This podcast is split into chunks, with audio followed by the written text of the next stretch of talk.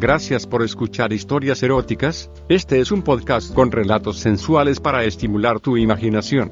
Si quieres interactuar con nosotros el correo electrónico es historiaseroticaspr.gmail.com, también en nuestras redes sociales, como historias eróticas. ¿Te gusta este programa? Comparte el podcast y déjanos una valoración en nuestra página de Spotify y todas las plataformas donde nos escuchas. También nos puedes apoyar a mejorar con una contribución mensual en anchor.fm barra diagonal historias eróticas barra diagonal support. La mejor forma de apoyarnos es compartiéndonos. En nuestras historias podías escuchar conductas sexuales de alto riesgo. Oriéntate con profesionales para conductas sexuales seguras. Soy una mujer discreta y hasta que no había entrado a Internet se podría decir que inocente de la vida sexual de las personas y usted me preguntará por qué esa conclusión. Particularmente después de mi matrimonio mi vida de pareja y de mis amigos lo escuchaba como una vida normal, rutinaria, con algunos sobresaltos y aventuras pero hasta ahí, nada de pensar en cosas que pudieran suceder y no notarlas, y mucho menos de lo impactante y sorprendente de la vida sexual. Comencé en Internet a leer relatos e historias sexuales y mi mente se abrió a una dimensión escondida, oculta por los conceptos y tabúes con los que fuimos educados. Qué sorpresa cuando podemos ver con el cristal adecuado lo que está en nuestro alrededor. Fíjense ustedes. Mi marido es profesional de la medicina, posee un discreto centro de consultorios donde asisten varios médicos de diferentes especialidades, tienen poco personal, entre ellos una asistente y una secretaria, para el tiempo que ocurre lo que narro, contrataron una joven de 19 años para secretaria.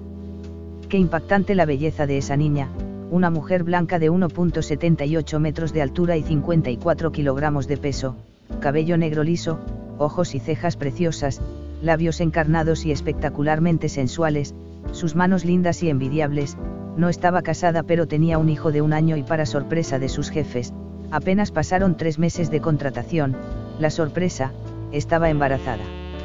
Sin embargo, su eficiencia y capacidad para tratar a los clientes del centro, el vuelco que le dio al lugar y su presencia formaron una idea de su importancia y se quedó trabajando con ellos durante y después del parto.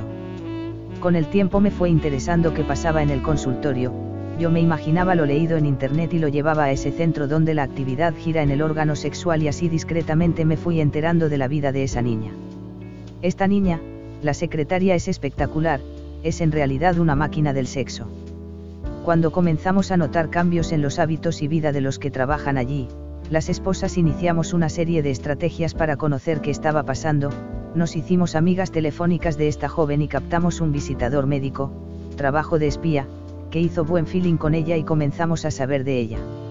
Esta espectacular mujer disfrutaba del sexo desde muy joven, tenía sexo sin miramientos, era capaz de llegar al orgasmo en una penetrada o sexo oral, su predilecto, en cuestión de 10 a 12 minutos llegaba al éxtasis, no tenía límites para disfrutar.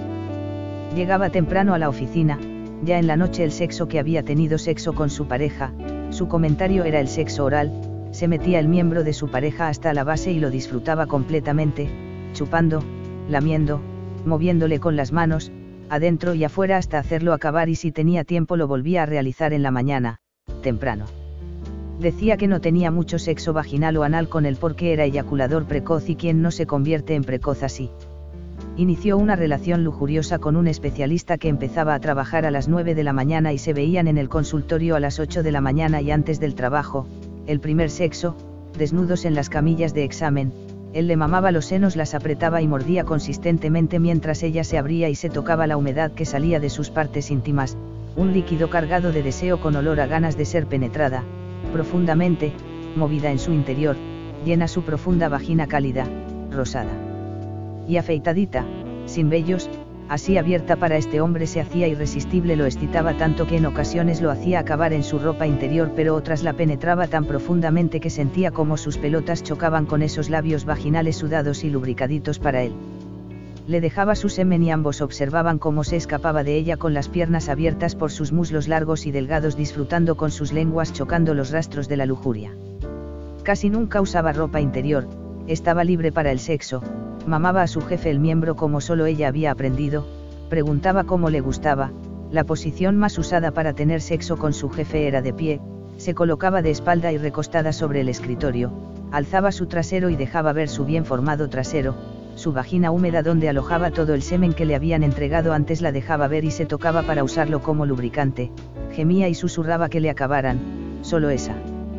Leche caliente calmaba su deseo extraordinario de sexo, sentía la leche salir, apretaba su sexo y esto no lo aguantaba ninguno de sus parejas, cuando sentían esa presión sobre su sexo erecto no tenían otra salida que acabar y llenarla de semen, se retorcía de placer y dejaba la situación expresa para otra ocasión.